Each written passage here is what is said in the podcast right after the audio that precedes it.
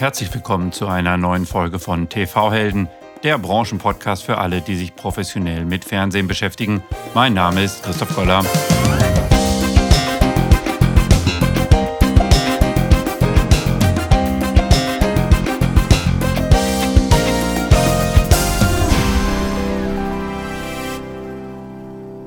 Und jetzt werdet ihr euch gerade wahrscheinlich fragen, was macht denn der Christoph Goller da und warum spricht nicht Christian Heinkele?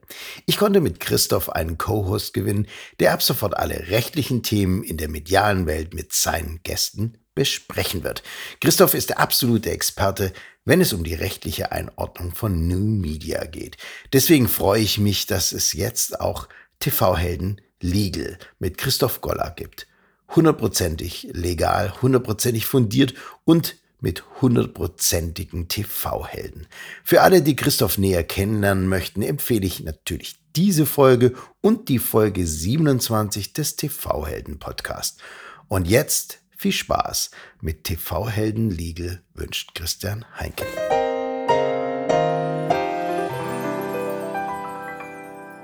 Die Idee von TV Helden Legal ist es, rechtlichen Themen aus dem Bereich Rundfunk, On-Demand und neue Medien kompakt und verständlich zu besprechen. Diesmal sprechen wir über ein Thema, was im täglichen TV noch keine große Rolle spielt, aber medienrechtlich bereits einige Relevanz hat. Das Thema regionale Werbung im Rundfunk. Dazu habe ich mir einen Gast eingeladen, der eine breite Expertise hat. Er kennt sich hervorragend aus im Markenrecht, Presserecht, Urheberrecht und Medienrecht und seit einigen Jahren lenkt er die Geschicke der Pro7 Sat1 im Bereich Verbreitung und Rechtemanagement als Vice President Distribution Legal und Rights Management. Herzlich willkommen, Dr. Fabian Ziegenhaus. Hallo Christoph, vielen Dank für die Einladung. Vielen Dank für deine Zeit und für deine Bereitschaft, über das, wie ich finde, sehr spannende Thema regionale Werbung zu sprechen. Nicht nur rechtlich, sondern auch technisch spannend. Zuerst zu dir. Du bist ein Medienrechtler, du machst Medienpolitik, du machst Urheberrecht. Du kümmerst dich um die Themen Distribution, Legal und Rights Management. Erzähl uns doch mal kurz, was ist dein Aufgabenbereich bei Pro7 Sat1? Ja, sehr gerne. Also zu meinem, zu meinem Aufgabenbereich gehören vor allem die rechtlichen und, und regulatorischen Fragen rund um die Distribution äh, unserer Sender und Video- und Demand-Angebote, also vor allem der, der sieben deutschen Free-TV-Sender und unserer, unserer Pay-TV-Sender. Und die Aufgabe der Distribution und meine Aufgabe ist letztlich, die Sendeinhalte in die TV-Haushalte zu bringen. Ja, in, in erster Linie bedeutet das Vertragsverhandlungen mit Infrastruktur- und Plattformbetreiber ähm, über alle Verbreitungswege, also Kabel, IPTV, Satellit, terrestrisch oder Internet-Streaming, also OTT. Und mit meinem äh, Legal-Bereich bin ich eingebettet in ein äh, interdisziplinäres Team äh, zusammen mit kommerziellen, mit technischen und Finanzkolleginnen und Kollegen und, und gemeinsam bringen wir die Verbreitung unserer Inhalte voran. Vielen Dank dir. Jetzt wollen wir heute zum Thema lokale, regionale Werbung sprechen.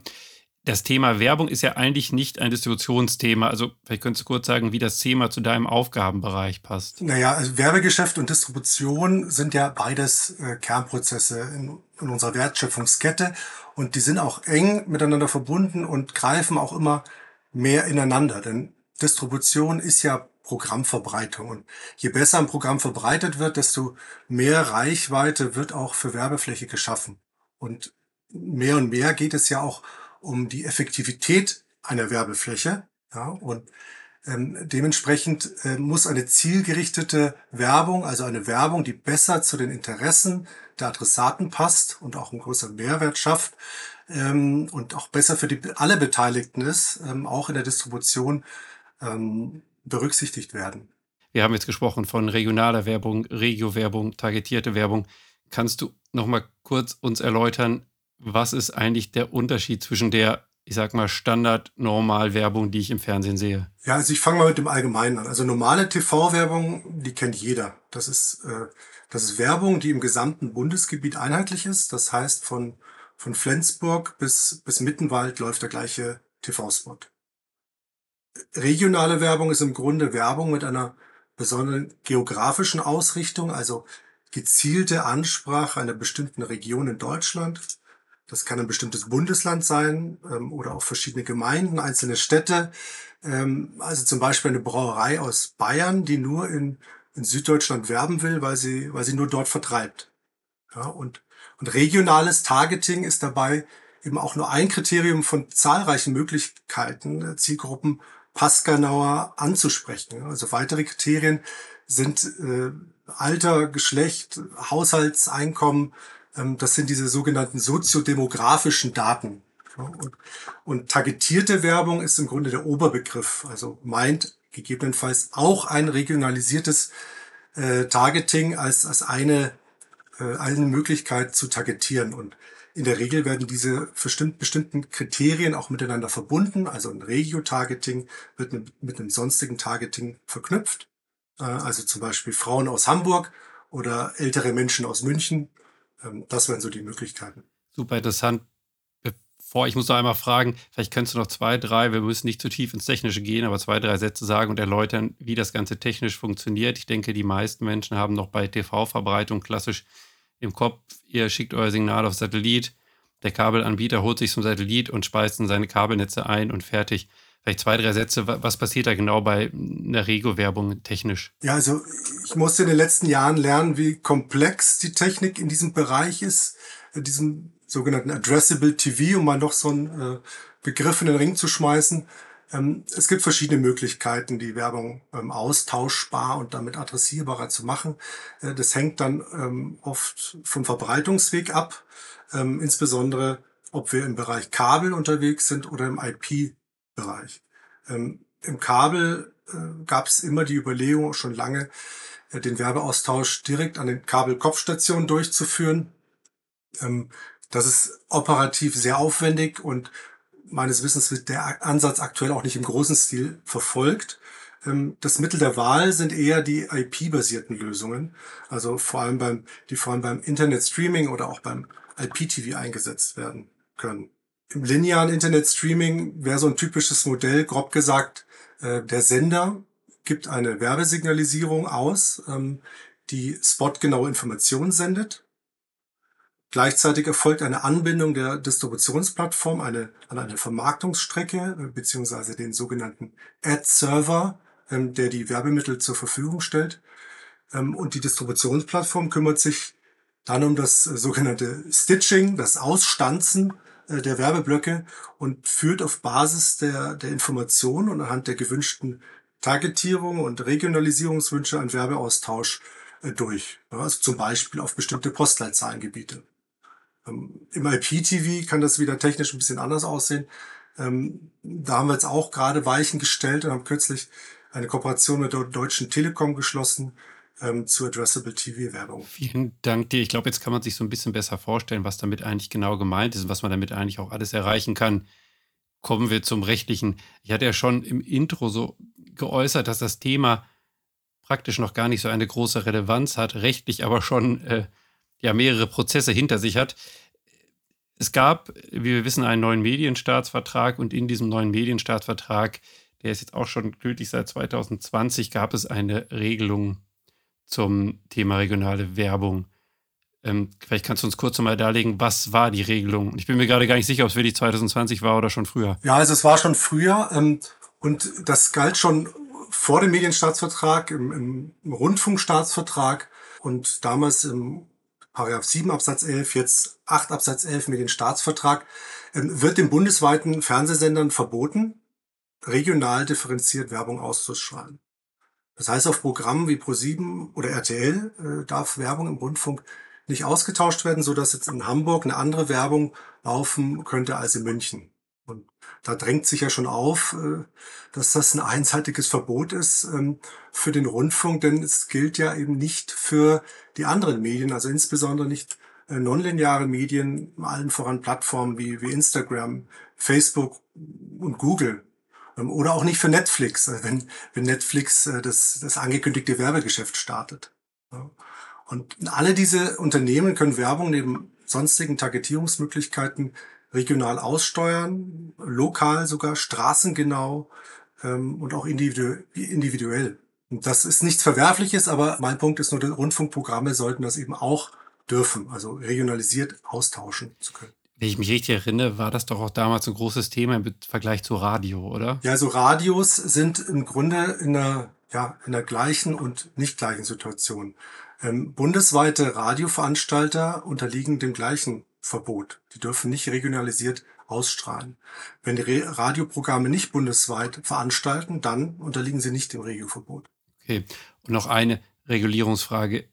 Jetzt kommst du von der privaten Rundfunkseite. Wie ist es in Bezug ähm, für die öffentlich-rechtlichen? Gibt es da eine vergleichbare Regelung? Gilt die Regelung auch fürs öffentlich-rechtliche Fernsehen? Ja, die Regelung ist schon so gestaltet, dass auch der, der öffentlich-rechtliche Rundfunk betroffen ist oder erfasst ist. Tatsächlich ist der öffentlich-rechtliche Rundfunk aber nicht wirklich betroffen, da der bekanntermaßen ja gebührenfinanziert ist.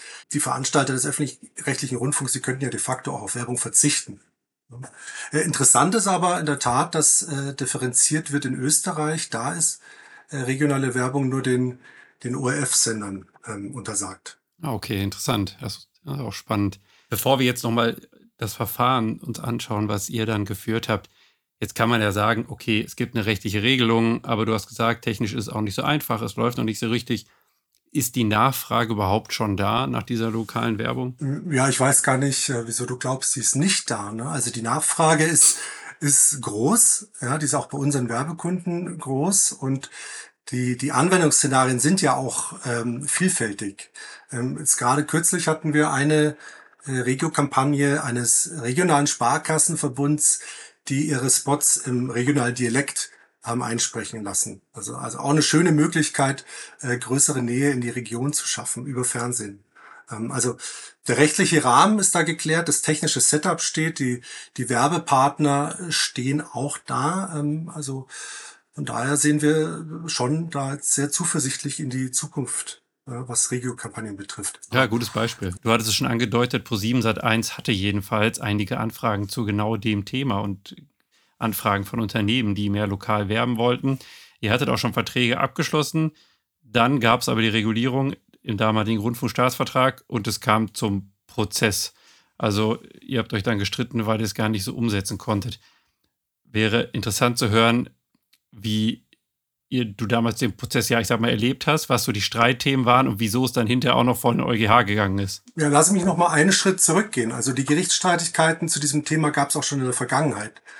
Tatsächlich wurde schon vor rund acht Jahren festgestellt, dass äh, Regio-Werbung im TV zulässig ist. Ah, okay. Erst dann kam der Regulierer und äh, das heutige Regio-Verbot wurde im Medienstaatsvertrag beziehungsweise Rundfunkstaatsvertrag damals noch aufgenommen. Ähm, aber du fragst jetzt zum jüngsten Prozess. Ähm genau, also natürlich getrieben dadurch, dass das Thema, was ja, ich glaube, also mein Empfinden war, dass das Thema, als es in den Rundfunkstaatsvertrag aufgenommen worden ist, ja, es war irgendwie da, aber außerhalb ähm, des betroffenen Werbemarkts wurde es nicht so richtig wahrgenommen. Aber die Berichterstattung über den dann folgenden Prozess, der war ja schon, oder die war schon mehr vorhanden und da wurde auch mehr darüber berichtet. Darum ist das natürlich das, das spannende Thema, wie es dann dazu kam, was am Ende, wir wollen es mal vorwegnehmen, auch dazu geführt hat, dass die Regelung gekippt ist. Ja, du hast recht. Also das Verfahren, ähm, in der Tat, spannendes Verfahren. Ähm, es ging um einen Zivilprozess zwischen, zwischen der Pro7 Sat1 Media ähm, und der Fussel Modestraße. Das ist ein österreichisches Modeunternehmen. Ähm, also wenn man so will, eine, ein internationales Verfahren, ja, äh, auch wenn ähm, Fussel nur ein Steinwurf von Passau entfernt ist. Aber also das Verfahren war wirklich spannend, ähm, denn durch diesen internationalen Bezug hat sich ähm, über das Europarecht äh, so die Absurdität des Regioverbots äh, offenbart. Ja, also zum Hintergrund muss man wissen, also das Unternehmen äh, Fussel ähm, hat in Österreich Modefilialen, aber auch in Bayern. Ähm, in Österreich wurde schon lange Werbung geschaltet, aber sie wollten nachvollziehbarerweise auch TV-Werbung in Bayern schalten und das dortige Filialnetz bewerben. Aber sie wollten auch nur Bayern bewerben, denn im übrigen Bundesgebiet gab es keine Filialen und es gibt auch keinen Online-Shop. Deswegen hat eine Werbung im übrigen Bundesgebiet gar keinen Sinn ergeben. Und ähm, so, das ist eben genau das, was der 8 Absatz 11 verbietet. Und dementsprechend konnten wir auch den gewünschten äh, Werbeaustausch auch nicht machen. Ja, und hiergegen klagte das Unternehmen. Genau, und dann wollen vielleicht die Vorinstanzen mal etwas überspringen. Ein Gericht hat sich dann gefragt, korrigiere mich, wenn ich es jetzt falsch darstelle, passt diese Regelung eigentlich zu den europarechtlichen Regelungen? Wir müssen das mal dem EuGH vorlegen und dann ging sozusagen die nächste Ebene weiter. Korrekt. Also befasst war ein Landgericht mit der Sache und das hat äh, genau das gemacht, jetzt festgestellt oder ähm, hatte die Annahme, das könnte gegen Europarecht verstoßen, also konkret gegen den Gleichbehandlungsgrundsatz und gegen die europäische Dienstleistungsfreiheit und hat das im Rahmen eines sogenannten ähm, Vorabentscheidungsverfahren, was jetzt auch nicht unüblich ist, dem EuGH vorgelegt. Und der EuGH ähm, sollte dann eben prüfen, ob der Medienstaatsvertrag beziehungsweise die konkrete Norm mit diesen europäischen ähm, Grundsätzen vereinbar ist. Und im Ergebnis, was der EuGH macht oder auch gemacht hat hier, ist eine klassische Verhältnismäßigkeitsprüfung und ähm, hat da festgestellt, ja, ähm, das Regelverbot könnte gegen Unionsrecht verstoßen, wenn in tatsächlicher Hinsicht zwischen nationalen Fernsehveranstaltern und Internetanbietern eine unzulässige Ungleichbehandlung vorliegt. Und wie du weißt, der EuGH entscheidet nur sehr begrenzt zu Tatsachenfragen und damit musste der Fall dann wieder zurück ans Landgericht.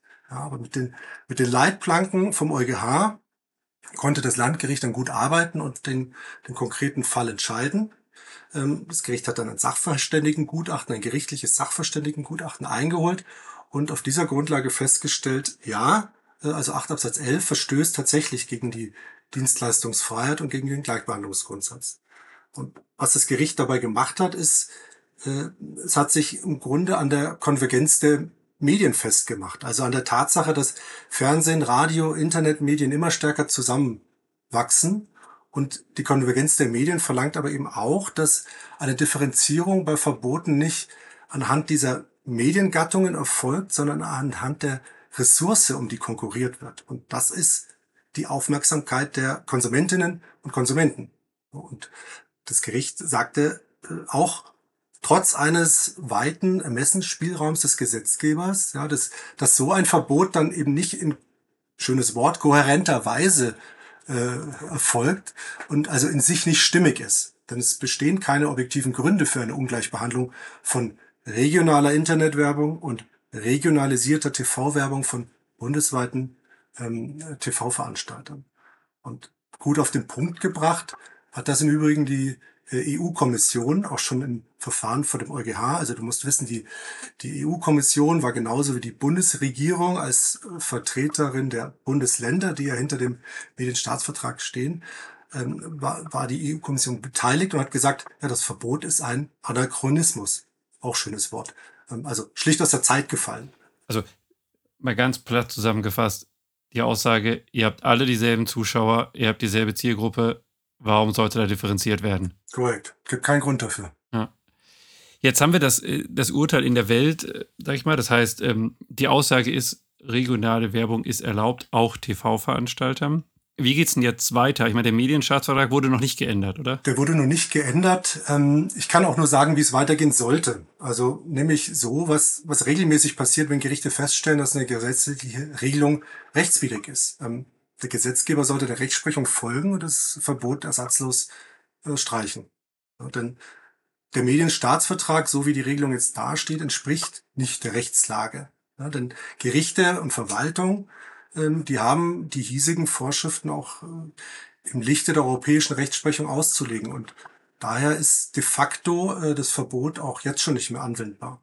Ja, und das ja, aber klar, das, das Level Playing Field, das wir ja suchen, also quasi die, die gleichen Wettbewerbsbedingungen zwischen TV und Digitalunternehmen, die werden dann natürlich komplett, wenn das auch im, im Gesetz ähm, nachgezogen ist. Dann ist ja für alle äh, klar und für alle gilt ja, dass dass vielfältige und qualitative Medienangebote brauchen eine rechtliche und wirtschaftliche Basis und äh, beides wird durch, durch transparente und faire Regeln im Werbemarkt erreicht. Und für Regio-Werbung ist das sehr einfach. Es ist transparent und fair, wenn die regionale Werbung auch für alle Marktteilnehmer möglich ist. Und deswegen einfach, einfach streichen und dann ist gut. Aber ein konkretes Timing gibt es jetzt noch nicht. Nee, also nicht, dass es mir bekannt wäre. Okay. Fabian, vielen Dank. Ich finde es ein super spannendes Thema, rechtlich wie auch, auch vermischt ist mit der Technik, die dahinter steht, also neueren Entwicklungen im Fernsehbereich. Als letzte Frage, du hattest es vorhin schon angedeutet, was werden wir denn in Zukunft sehen zum Thema regionale, lokale Werbung, gerade im Rundfunkbereich? Ja, also regionale äh, Werbung und lokale Werbung sehen wir ja schon viel, aber bislang eben noch etwas wenig im TV. Und aus meiner Rolle heraus kann ich sagen, ja, also die Juristen haben jetzt das Feld bestellt und das wird sich jetzt auch ändern. Also wir werden mehr Regio auch im, im klassischen TV sehen. Das finde ich auch spannend, auch als Jurist an dieser Thematik, weil normalerweise kommen die Juristen immer hinterher erst ins Spiel. Das ist eines der wenigen Themen, wo sie schon vorher was getan haben. Das ist richtig, ja. Aber es ist auch mal schön, äh, richtig zu gestalten als Jurist. Das stimmt. Fabian, vielen Dank dir für die Darstellung dieses, wie ich finde, interessanten Themas. Bin gespannt, was wir noch zu dem ganzen Thema hören würden, sei es rechtlich, sei es in ja, praktischer Natur. Vielen Dank dir für das Gespräch. Ja, vielen Dank dir, Christoph, und einen guten Start mit deinem Podcast. Es war mir eine Freude, dabei zu sein. Vielen Dank.